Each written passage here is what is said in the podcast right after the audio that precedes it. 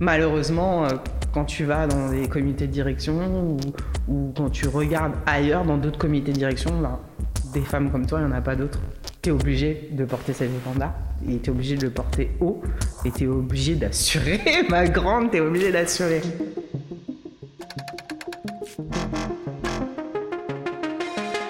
Je suis Natacha Ordas, entrepreneur dans la musique. Bienvenue dans mon podcast Les Voix qui portent. J'ai le plaisir et la chance de rencontrer des femmes incroyables qui détonnent et cartonnent dans le milieu de la musique. Qu'elles soient artistes, directrices de label, techniciennes, managers, leur parcours et leur engagement sont une véritable source d'inspiration pour nous toutes et tous. Femme et dirigeante dans l'industrie musicale, mon invitée est une battante qui n'a pas brisé mais bel et bien explosé ce maudit plafond de verre. Pauline Duhart dirige avec passion et instinct le label Epic Records depuis sa création en été 2020 chez Sony Music. Dénicheuse de talent hip-hop au flair redoutable, elle est la preuve vivante qu'on peut être une véritable boss du rap game, à la fois dévouée, respectée, engagée et féministe. Le magazine américain Variety la considère comme l'une des 50 femmes les plus influentes au monde dans l'industrie musicale. La voix de Pauline est comme elle, souriante, sincère, parfois espiègle, mais toujours déterminée et surtout bienveillante. Elle est une voix qui porte. Salut Pauline Salut Natacha Merci pour cette présentation Eh bien, je t'en prie. Euh, ravi de t'avoir euh, aujourd'hui dans, dans mon podcast Les voix qui portent. Et euh, donc tu nous reçois dans tes bureaux aujourd'hui, c'est ça, chez Sony? Exactement. On est là maintenant en direct dans mon bureau, donc que j'occupe depuis un an et quatre mois. Euh, voilà, c'est l'endroit dans lequel je passe la plupart de mon temps. Il y a mon équipe à côté qui s'active, qui continue de travailler. Voilà, on ne s'arrête jamais en tout cas. Oui, je vois qu'il y a pas mal de disques accrochés au mur. C'est des symboles de réussite, ça?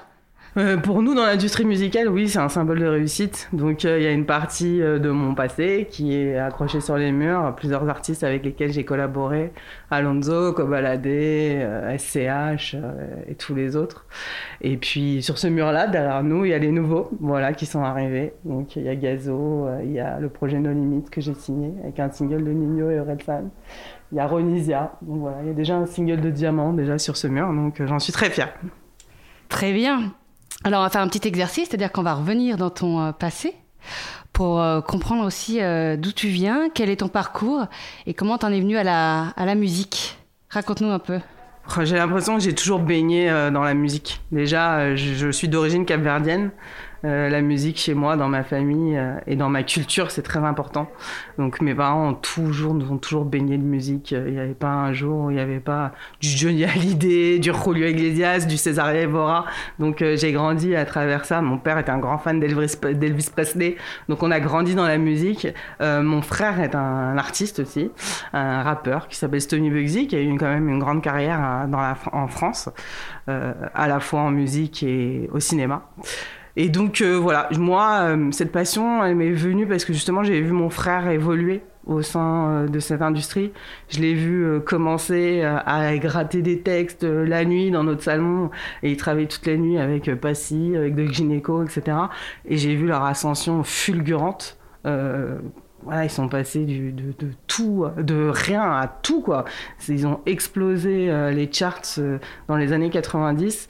Ils sont passés euh, du rap hardcore à des superstars qui sont pas sur TF1, qui sont à Energy Music Awards. Donc, assez impressionnant. Et c'est via la carrière de mon frère que j'ai découvert les métiers de l'industrie musicale. Parce que forcément, personne ne les connaissait. À l'époque, il n'y avait pas Internet. Donc, euh, je vois quand il signe chez Sony Music, il est toujours accompagné euh, d'un gars qui s'appelle Jean-Charles Feli, euh, qui est son chef de projet. Mais c'est quoi ce métier, quoi? C'est génial. Il accompagne partout. Ils font des clips, ils font de la promo télé, etc. Ils réfléchissent, stratégie. Je me suis dit, c'est ça que je veux faire. Donc, j'avais 15 ans. Et je me suis dit à 15 ans, je veux faire ça, je veux être chef de projet dans l'industrie musicale. Je trouve que c'est trop cool. Moi, je, je baigne dans le rap depuis toujours euh, parce que mon frère en écoutait. Donc à 9 ans, moi j'ai écouté NWA, je chantais Fuck de Police. voilà, on était, on était rebelles. Que disaient les parents euh, Bah les parents ils laissaient faire hein, à un moment. Je pense qu'on a tous subi euh, les, les, choses, les, les influences artistiques de nos grands frères et de nos grandes sœurs. Donc voilà, les parents, de toute façon, ils ont toujours fait confiance à mon grand frère dans ses choix musicaux. Début de sa carrière, il a toujours été très radical, mais il racontait un peu ce, qu'on vivait dans le quartier. Voilà. Et mon frère, bah, c'était tout le temps le commissariat parce qu'il se faisait toujours arrêter, parce que délit de faciès avec la police. Voilà, c'était notre quotidien, donc il, le racontait, euh, je pense, assez justement. Euh, bon, avec l'âge, quand même, il s'est assagi, on traîne moins dans la rue, et puis on change de carrière, donc, euh, donc voilà, il lui est arrivé plein de belles choses, et il, en a fait des tubes, et puis il est devenu papa, il a raconté de belles histoires. Donc voilà, et puis moi j'ai pu voir tout ça, et donc je, je, baigne donc entre ce truc de ben je suis une femme qui a grandi dans un quartier donc euh, je comprends toutes les situations du quartier. Donc euh, le rap je le vis et je le porte. Et puis euh, et puis j'ai accompagné plein d'artistes qui sont devenus quand même des stars aujourd'hui du rap. Donc je vois leur ascension je vois comme leur mode de vie change. Et puis forcément les thèmes changent mais c'est appréciable. C'est comme ça qu'on va réussir à faire de grandes chansons aussi je pense. Avant que tu arrives chez Sony comme chef de projet, euh, quel était euh, Est-ce que tu as fait des études? Est-ce que comment t'as comment t'es arrivé en tout cas comme chef de projet? Parce que même si tu avais effectivement t'as baigné euh, là-dedans avec ton frère, etc. On n'intègre pas Sony Music en pense, euh, en un claquement de doigts. Non. Euh, est-ce que tu peux nous raconter un peu comment tu es rentré euh, chez eux? Oui, bon, ben, j'avais 15 ans quand je me suis dit je vais être chef de projet. oui, en plus c'était super jeune. J'étais super jeune, donc à cette époque-là, il n'y avait pas de formation, de visibilité sur les études qu'il faut faire. Aujourd'hui, il y a de plus en plus de formations pour les gens qui veulent nous rejoindre dans l'industrie musicale et je trouve ça super. Donc, bon, moi j'ai fait un bac ES dans un lycée général. Ensuite, j'ai été à la fac parce que ce qui ressemblait le plus, c'était la communication, les médias etc. Donc j'ai fait euh, une licence euh, Mediacom, voilà, à la fac de Paris 8. Et euh, pendant cette fac-là, j'ai eu l'occasion de faire un stage. J'ai fait deux stages. J'ai fait deux stages. Un stage dans le label de Passy à l'époque, voilà, qui, qui, avait sorti pas mal de projets. Donc j'ai pu voir déjà les prémices de l'industrie musicale grâce à Passy et son frère qui dirigeait le label. Et j'avais fait un stage au sein d'un média qui s'appelle Rap RER e avec une grande dame de, du rap français qui s'appelle Valérie Atlan, qui était rédactrice en chef des magazines à l'époque voilà, qui m'a mis le pied, le pied à l'étrier. Donc j'ai pu être en contact avec beaucoup, beaucoup d'artistes, euh, voilà, et voir euh, l'envers du décor côté média. Donc euh, j'ai adoré. Et je me suis encore plus dit, bah, c'est ce que je veux faire. Je veux travailler aux côtés des artistes. Et donc à l'issue de cette licence, je me suis dit bon, j'ai envie de me spécialiser. Donc il existait deux formations à l'époque, je crois, une via l'IRMA et Soudain, et une qui s'appelle l'Institut des métiers de la musique. Donc j'ai fait ça, l'Institut des métiers de la musique, pendant un an où là, je suis rentrée vraiment dans le bain en me disant Bon, ok, Pauline, t'as envie de faire ça, euh, mais euh, c'est pas parce que ton frère est dans la musique que tu, tu comprends les rouages du métier. Donc, euh, tu vas faire cette formation, tu vas te spécialiser. C'est là que j'ai compris vraiment qu'est-ce que c'était la production, qu'est-ce que c'était l'édition, qu'est-ce que c'était la production de spectacle, parce qu'on mélange tout. Calculer des royautés, on faisait des calculs de royautés à la main et tout. Donc j'ai passé une année incroyable où je me suis remplie d'informations et où c'était très clair ce que je voulais faire. Donc j'étais vraiment décidée à faire du marketing de la stratégie et elle a travaillé dans un label. Donc, parce que chef de projet, euh, c'est de la stratégie, c'est travailler dans un label de production musicale. Donc j'ai euh, j'ai fini cette formation et à l'issue de cette formation, il fallait faire un stage. Donc j'ai eu l'opportunité de faire un stage euh, via Sony Music euh, grâce à l'appui donc de Jean-Charles Félix qui était le chef de projet de mon frère, le fameux Jean-Charles, donc qui me prend en stage. malheureusement le jour où j'arrive, il quittait Sony, donc j'étais toute seule, j'avais plus d'appui. ça a été ça a été un peu une tare au début d'être la sœur de Stomy Bugsy quand j'arrivais chez Sony parce que oh, il y a la sœur de l'artiste taisez-vous. Euh, voilà, on Parce peut rien dire il était encore signé chez Sony. Il, était, encore signé sur, chez Sony, mais il était sur la fin. Euh, il était sur la fin de son contrat. Mais bon, être sœur d'artiste n'était pas vraiment bien vu. Tu as l'impression d'être pistonné, etc tu as été pistonné comme pour un stage, comme plein d'autres gens ont été pistonnés pour avoir des stages, parce qu'on demande aux, potes de nos papas, de maman, etc. Tu as senti qu'il fallait euh, faire doublement tes preuves Ouais, franchement, ils m'ont pas fait de cadeau. Hein. Je pense que le premier jour de mon stage, euh, je suis arrivé, il fallait coller des. Je, je m'occupais de Yannick Noah. J'ai passé ma journée, il fallait envoyer 1500 CD promos euh, aux médias, et j'ai passé ma journée à coller 1500 CD promos. Il y avait des plaquettes à l'époque en carton. Il fallait coller un sticker sur le CD, mettre le CD dans le truc. J'ai passé la journée à faire ça. Je pense que la, première semaine de mon stage, on m'a fait ranger 2500 cassettes bêta. À l'époque, les clips, on les envoyait dans des bêta, c'est une forme de VHS, quoi il n'y avait pas d'internet, il n'y avait pas de cloud, donc on envoyait des cassettes physiques et donc on archivait tout ça. Il fallait que j'archive tout ça, mais je me suis dit c'est un enfer, c'est pas possible, je vais pas y arriver quoi. Je suis pas venue pour faire ça. Et au fil, au fur et à mesure, bah tu fais ton travail. Hein. Quand on rentre en stage, on fait son taf, on montre qu'on a envie. On m'a donné de plus en plus de responsabilités, voilà. Donc on m'a fait confiance. J'ai travaillé cinq mois d'arrache-pied. Et à l'issue de ces cinq mois, bah, ma directrice marketing m'a dit euh, il y a une opportunité, il y a une place d'assistante marketing qui se libère dans le label, est-ce que tu veux rester? Et moi, j'avais déjà passé les concours pour rentrer en école de commerce. Euh, donc euh, j'avais été prise, je devais rentrer pour un master en école de commerce et donc je me suis posée, je me suis dit bon bah je réfléchis, est-ce que je prends le job, est-ce que je retourne à l'école, mais en fait j'ai envie de faire ça, j'ai envie de travailler dans un label, c'est ma passion, j'en ai discuté avec mes parents, je me suis embrouillée avec mon père qui voulait bien entendu que je termine mes études. Et je lui ai dit ben, papa fais-moi confiance. En fait j'ai envie de faire ça depuis mes 15 ans. Euh, j'ai les deux pieds dedans je suis je travaille chez Sony Music. J'ai la chance j'ai fait mes preuves. On m'offre une opportunité. Le marché est hyper concurrentiel. C'est super petit pour rentrer et pour avoir une place. Donc euh, je vais la prendre je vais la saisir. Et t'inquiète pas je vais tout déchirer qui a été le cas. Écoute, euh, oui, oui, bah aujourd'hui on dit que ça a été, c'est le cas aujourd'hui, ouais, mais euh, mais euh, oui, ça a été long. c'était une décision pas forcément simple aussi à prendre.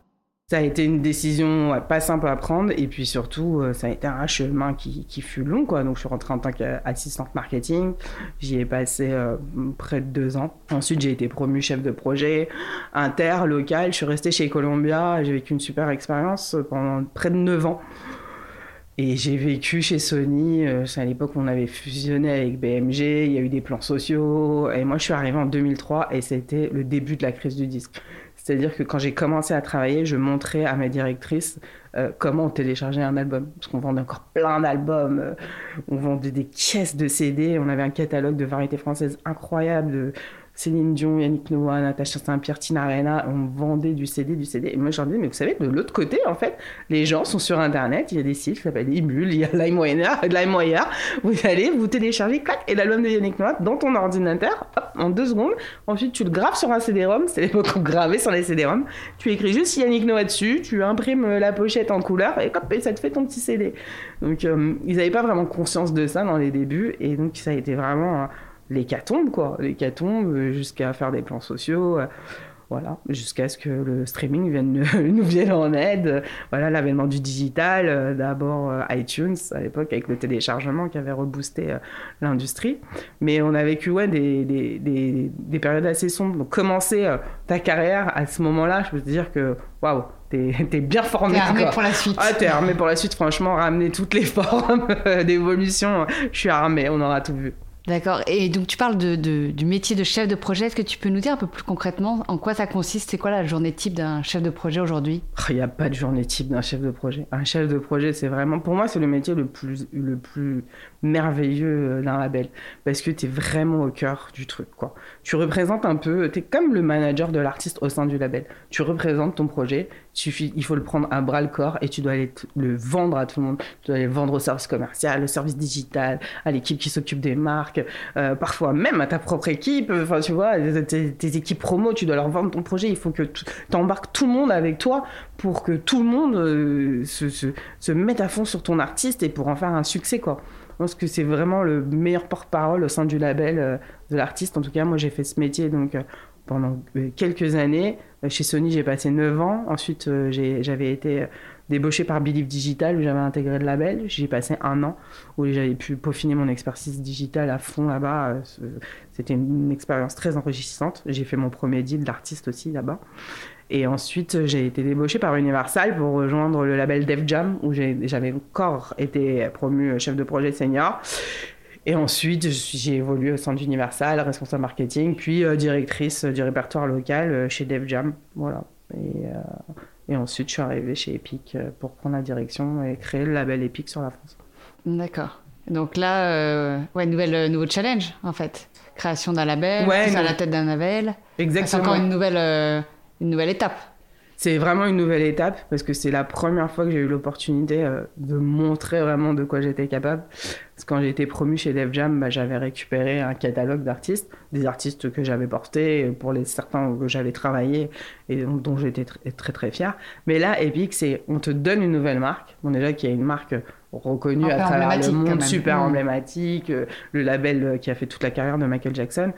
Euh, qui est très fort aux US, qui s'occupe de gros artistes comme Travis Scott, Future, DJ Khaled, donc qui porte la musique urbaine euh, aux US. Et on te dit, bon, c'est ta marque aujourd'hui, euh, tu, tu, en fais ce que tu veux sur le marché français. C'est vraiment. C'est presque créer une entreprise à l'intérieur du. Exactement. Bah, c'est carrément ça. C'est carrément ça. C'est en total entrepreneuriat dans l'entreprise et avec une confiance sans faille de ma direction qui m'ont suivi sur tous mes deals voilà, qui, euh, qui ont cru en moi à 200%. Et puis voilà, au bout d'un an, au bout de même au bout de neuf mois, ça a payé. On avait fait notre premier, euh, première entrée numéro un au top euh, avec l'artiste Gazo que j'ai signé. Et puis quelques singles d'or, singles de platine, un disque d'or, bientôt un disque de platine. C'est vraiment un démarrage incroyable. Ouais, ça a été très vite. C'est que mon PDG Europe m'a dit on n'a jamais vu ça, même en France, même en Europe, même dans le monde, un nouveau label qui démarre aussi fort.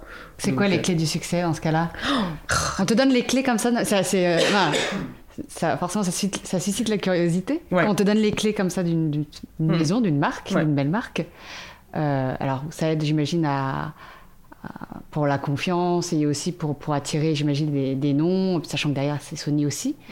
Euh, mais comment on va chercher euh, les, les, talents, les premières signatures euh, Comment, qu'est-ce qui fait la réussite, en tout cas aussi rapide pour toi aujourd'hui d'Epic Moi, je pense que c'est déjà beaucoup de sincérité. Je suis très transparente avec les gens de mon équipe, avec qui je travaille. Les gens que j'ai été chercher, ils sont tous dévoués à la cause. Quoi. Dans mon équipe, il n'y a que des soldats épiques. Donc déjà, ça, ça donne envie. Et aller chercher les talents, je pense que hum, ben déjà c'est du flair, c'est faire confiance à son flair, à ses oreilles, c'est très important. Je me pose pas vraiment de questions de quel buzz a cet artiste, combien de followers il a, etc. J'écoute la musique, je rencontre les personnes.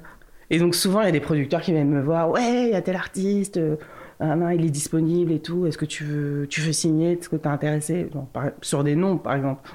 Je dis ouais, mais où est la musique? Je peux écouter Non, il n'y a pas de musique. Je dis, ah. moi je travaille pas comme ça. Voilà. Il y en a d'autres qui le font, et tant mieux, il en faut pour tous les goûts. Mais moi, je, travaille avec la musique, quoi. C'est l'essence première. Aujourd'hui, euh, ce qu'on travaille, c'est la musique. Euh, on est une maison de musique. On délivre de la musique sur les plateformes. Notre public consomme de la musique. Donc, euh, si tu arrives sans musique, j'ai du mal à juger ce qui va, arriver, quoi. Après, on peut faire confiance sur un, deux titres et dire ah ouais, il y a quelque chose, il se passe quelque chose, on va y aller. Et puis, des fois, on réussit. Et puis, des fois, on peut se tromper aussi. Parce qu'il y a des artistes qui vont faire deux, trois titres et après, ils sont perdus ou ils ont des soucis.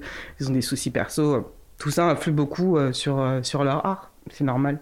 Donc, on jongle avec ça. Et je pense que quand je vais chercher des talents, euh, j'arrive entière et je mens pas. Je leur explique aussi que ça va être dur. Voilà. Que c'est pas parce qu'on signe dans un label que. Que, que c'est gagné. Que c'est gagné et qu'on arrête de travailler, quoi c'est le début de quelque chose. Donc nous, on va faire une partie du travail, mais c'est surtout à eux de faire le travail. Notamment faire la musique, de communiquer. C'est eux qui sont en contact avec leurs fans aujourd'hui. Donc nous, on va pouvoir les mettre sur la voie, leur donner des clés, euh, les éduquer à certaines choses voilà, qu'ils ne font peut-être pas aujourd'hui. Vraiment, en réseau social, il y a TikTok qui explose. Comment utiliser TikTok?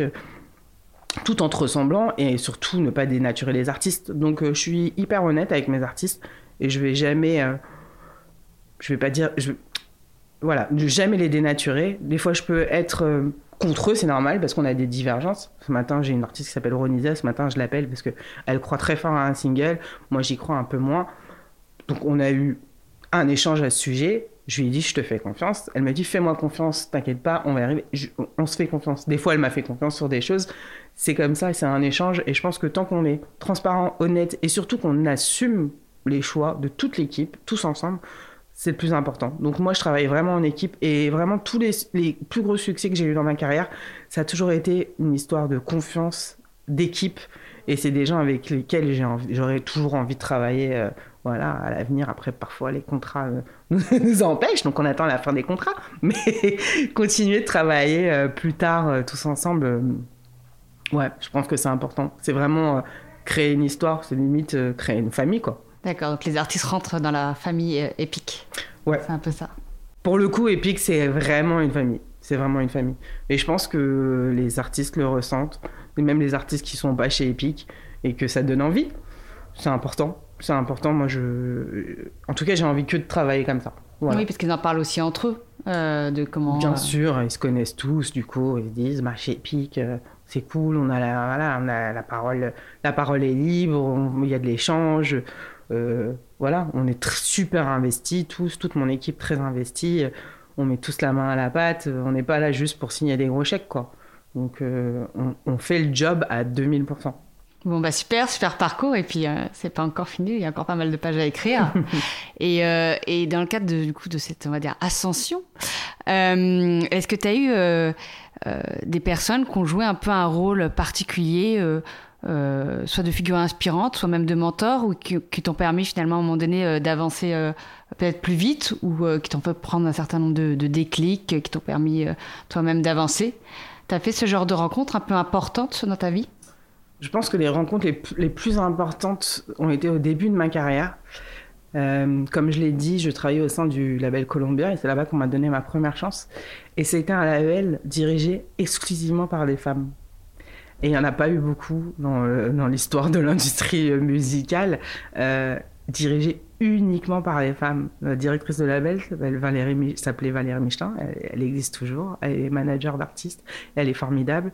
On avait une directrice promo qui s'appelle Natacha Krantz, qui aujourd'hui est directrice de la communication chez Universal Music.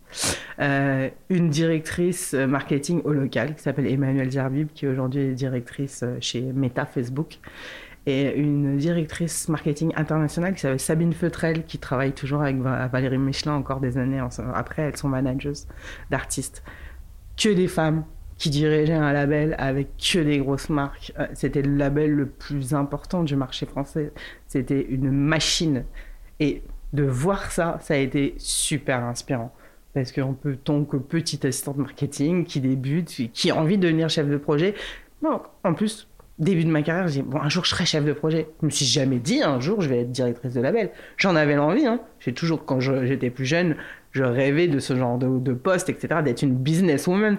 Mais jamais je m'étais autorisée à me dire bon, je serai directrice de label un jour. Pourtant, tu avais un exemple là pour le coup. Exactement, j'avais un exemple. Mais du coup, elles ont ouvert un peu la voie. Et chez Sony Music, à cette époque, qui était dirigée par Olivier Montfort, il y avait plusieurs femmes directrices de label. Le label Epic existait déjà, il était dirigé par une femme qui s'appelle Sophie Zanettacci. Il y avait un label qui s'appelait Strategic Marketing, qui était dirigé par Sandrine Mouras, qui aujourd'hui dirige euh, TF1 Entertainment. Donc il y avait beaucoup de femmes. C'était incroyable. Et du coup, pourquoi pas? Pourquoi pas? Et je pense qu'avoir euh, eu toutes ces femmes euh, sur mon chemin, ça a libéré pas mal de choses pour moi, pour d'autres femmes, et ça a été vraiment des exemples. Et du coup, celles qui m'ont porté, celles qui m'ont fait évoluer au sein du label, j'ai appris énormément de choses euh, avec elles, et je suis toujours en contact avec euh, elles toutes. Et je, franchement, je, les remercie, elles seront à jamais mes mentors. Je sais pour le coup que tu es euh, plutôt quelqu'un d'engagé, notamment en faveur, on va dire, des femmes et euh, leur ascension dans l'industrie musicale, leur présence euh, dans l'industrie musicale. Est-ce que tu peux me parler un petit peu de voilà des différents engagements que tu as, notamment au sein de MEWEM, donc programme européen de de mentorat pour les entrepreneurs et des jeunes femmes qui veulent en tout cas évoluer dans le milieu de la musique? Est-ce que tu peux m'en dire un mot sur pourquoi ces engagements et euh, qu'est-ce qui te motive en tout cas à, faire ça, euh, à prendre la, parole et à, à t'engager dans, euh, dans ce type d'association ou de programme? Je vais commencer déjà par ce qui me motive. Parce que hum, quand j'ai été promue directrice chez Universal au sein du label Def Jam, il y a eu une communication. Je crois que j'ai fait ma première interview poussée par mon ancien boss euh, Benjamin Chuvanich qui me dit T'es la première femme qui dirige un label de rap, il faut que tu te montres, il faut que tu fasses cette interview. J'avais une proposition. J'étais sûr, tu crois? Moi, j'ai toujours été une femme de l'ombre. Je suis une sœur de rappeur. Donc, une sœur de rappeur, bon, bah, ton frère est artiste, il prend toute la place. Toi, tu fais le travail derrière et t'as pas vraiment envie de te mettre en avant, etc. Donc, je n'avais jamais osé le faire. Et poussé par lui, je dis Ok, bon, t'as raison, c'est vrai. Ça veut dire quelque chose. Et en fait, quand il y a eu cette première interview qui a été faite par Inès Belkacem euh, chez Street Press, j'ai eu des retours incroyables, vraiment, de tellement de femmes. Ça m'a touché. J'ai reçu des messages. Je me rendais pas compte à quel point ça représentait quelque chose pour les femmes. Ça représentait quelque chose pour les personnes qui me ressemblent, toutes les minorités visibles.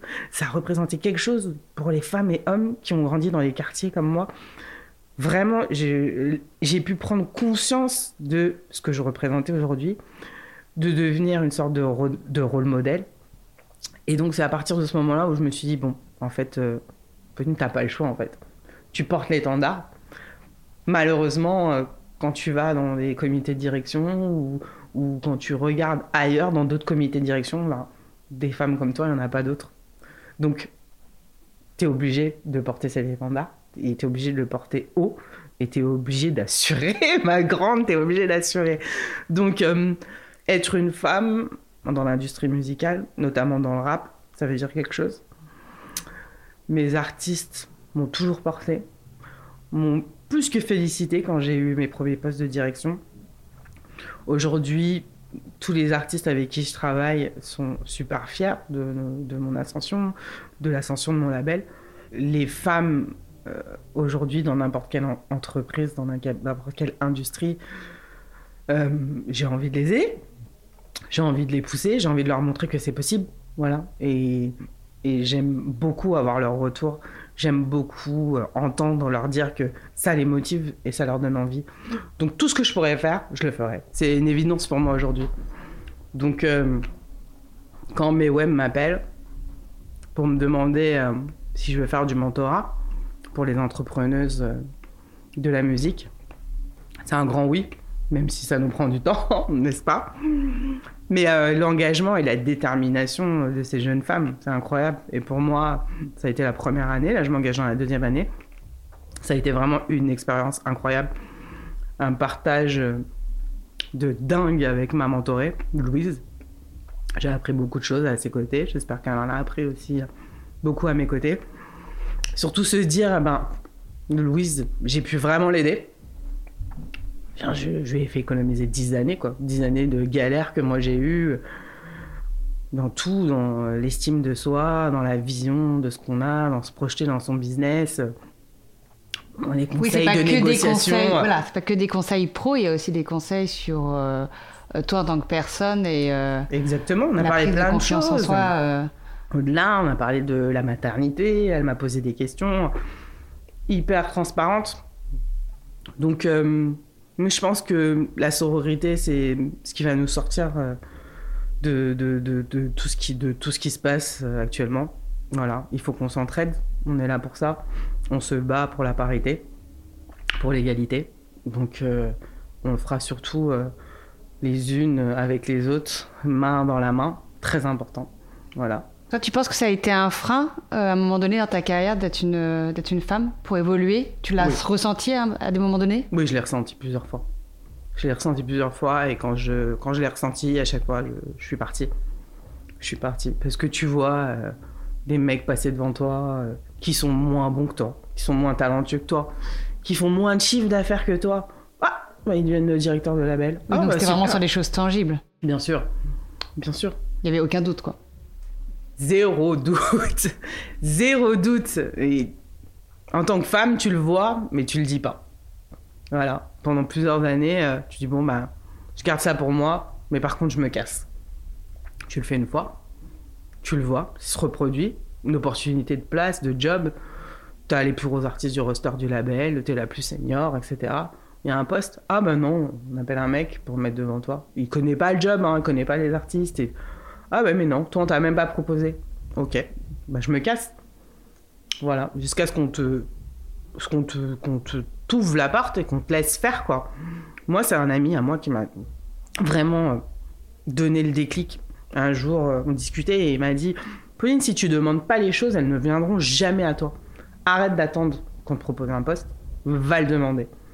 Le jour où il m'a dit ça, je me suis dit mais c'est vrai, il a raison. Pourquoi j'attends en fait? Et pourquoi je dis rien et je me casse à chaque fois? Pourquoi c'est à moi de me casser en fait? Je comprends pas. En fait, les mecs ils le font ça sans. euh, voilà, sans, sans euh, voilà, avec du bagou, et ils ils s'en foutent quoi. Ils y vont, ils rentrent dans le bureau. Bon, oh, ah non, je veux mon augmente. Qu'est-ce qui se passe? Maintenant, je veux tel poste. Qu'est-ce qui se passe? Nous les femmes, on a toujours, toujours du mal avec ça.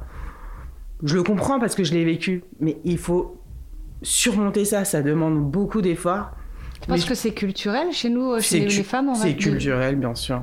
C'est dans Pas se mettre en l'éducation. avant, voilà. pas- C'est dans l'éducation. On le fait tous. On, on l'a tous fait parce que bah, quand on était jeunes, on était des petites filles. Les petites filles, il faut que ça soit sage, faut pas que ça se salisse, faut être tranquille. Faut pas faire trop de bruit. Par contre, c'est un garçon. Ah, bah non, lui, il peut courir à gauche, à droite. Oh, va jouer au foot, roule-toi dans la boue. C'est super. Mais je le vois, moi. Je vois ma mère, comment elle, est avec. J'ai une petite fille, du coup. Et j'essaie moi-même de, freiner toutes ces choses, quoi. De me dire, bon, bah, Elle est comme un garçon, elle est terrible, c'est pas grave.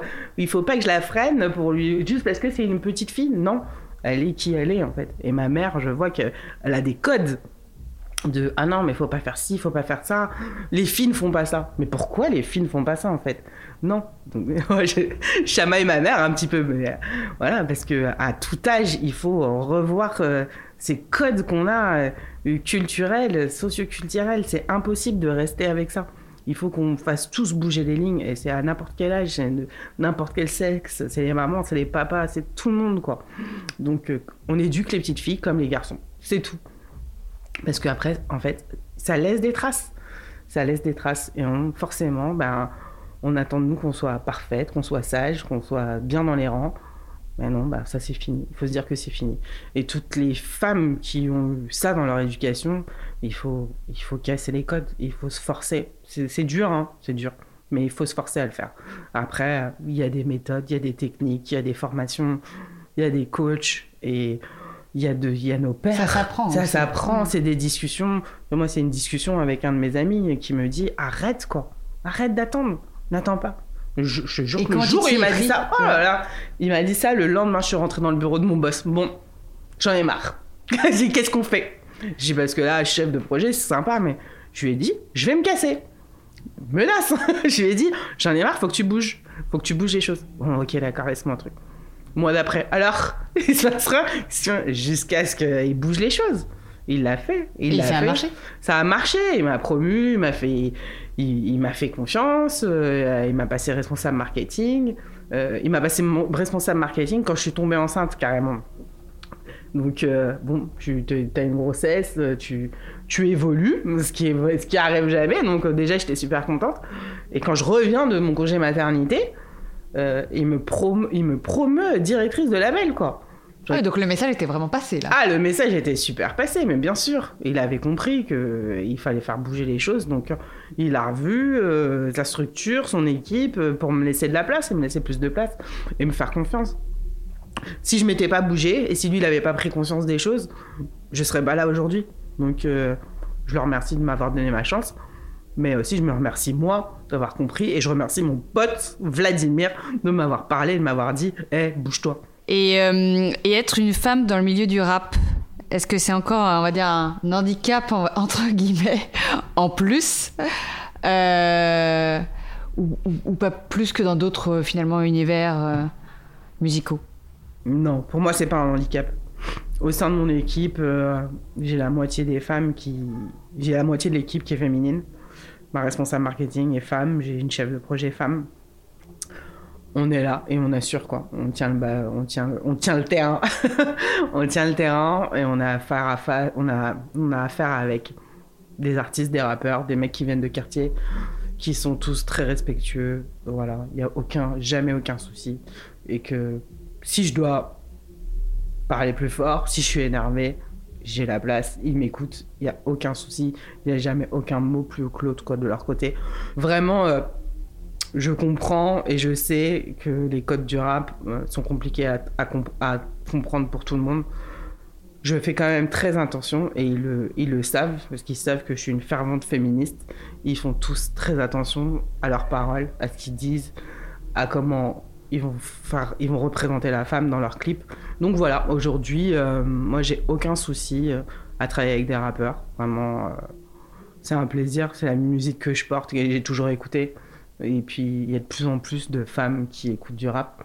Donc je trouve que, que, que, que qu'on a toute notre place et on est de plus en plus de femmes à travailler dans l'industrie du rap. Et voilà, c'est une fierté de les voir tout évoluer. Si tu pouvais donner aujourd'hui ton meilleur conseil euh, à une femme qui, voudrait justement euh, évoluer dans, ce milieu de la, de la musique, euh, et pourquoi pas un jour diriger un label, qu'est-ce que tu lui dirais? Je lui dirais, crois en ton talent, et surtout crois en tes oreilles, et ne te dis pas que ce n'est pas ta place. Parce que souvent, on se dit qu'il y a des milieux qui sont très masculins, que les studios sont ouverts aux femmes, puisqu'il y a beaucoup d'hommes qui nous entourent, et qu'ils connaissent peut-être mieux que nous la technique, les boutons, les boutons dans les studios, on comprend rien. C'est souvent des âgés, des âgés hommes qui sont là et qui font les choses. Mais nous, on a notre flair, on a nos oreilles, et je pense que ça vaut tout l'or du monde, et qu'il faut se faire confiance à 2000%. Et je pense que c'est là où tout se joue. Très bien, je pense que le message va passer. J'espère. Alors on va passer à ma petite session Secret Sauce, si tu veux bien, Pauline. Euh, je t'ai demandé de réfléchir à une phrase mantra, une phrase euh, qui te porte, qui t'incarne, qui, euh, celle en tout cas qui t'accompagne. Une phrase qui me qui me porte. Je dirais que c'est une phrase que ma mère m'a toujours m'a toujours dit. Elle m'a toujours dit T'es capable de tout, Pauline. Voilà. Toujours. Elle le. À chaque fois qu'elle m'a vu euh, évoluer, au fur et à mesure, elle n'a jamais été surprise. Comme si pour elle, c'était une évidence. Donc, je pense qu'elle savait plus que moi que j'étais capable de tout. Euh, c'est une énorme fierté. Elle est très fière de moi. Je, suis très émue quand je parle de ma mère, parce que ma mère, elle est venue quand même euh, du Cap Vert. Elle est venue en bateau d'Afrique dans les années 70 pour nous offrir un monde meilleur. J'avais deux, j'ai deux grands frères qu'elle a laissés au Cap Vert qui avaient 7, euh, 7 et 8 ans, je crois. Donc maintenant, en tant que mère, me dit oh, Tu t'imagines laisser tes enfants dans un pays où bah, il n'y a pas le téléphone là-bas, fallait correspondre par lettre?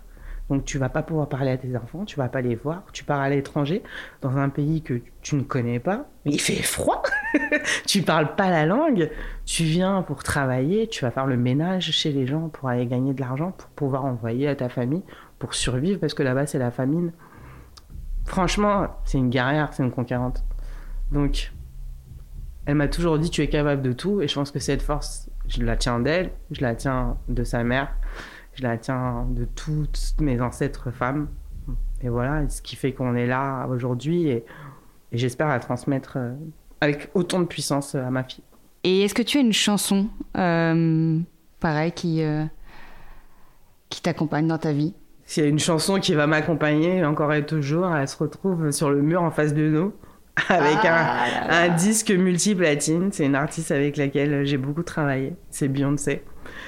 Je suis fan de Beyoncé depuis toujours, toute ma vie. Donc, travailler au sein du label Columbia à mes débuts de carrière, c'était aussi travailler avec Beyoncé. J'ai été sa chef de travail, de, j'ai été sa chef de projet. J'ai travaillé étroitement avec elle, avec son équipe. C'est une femme d'une détermination sans faille. C'est une femme qui travaille jour et nuit, qui ne se plaint jamais, en tout cas pas au grand jour. Tout dans le, dans, le travail, quoi. Vraiment. Euh, c'est une machine de gars. Donc, euh, je travaillais avec elle quand on a sorti Who Run the World. Et, quel titre? Ça a résonné dans ma tête. C'est plus qu'un hymne, quoi. Il n'y a pas plus féministe que Beyoncé. Vraiment.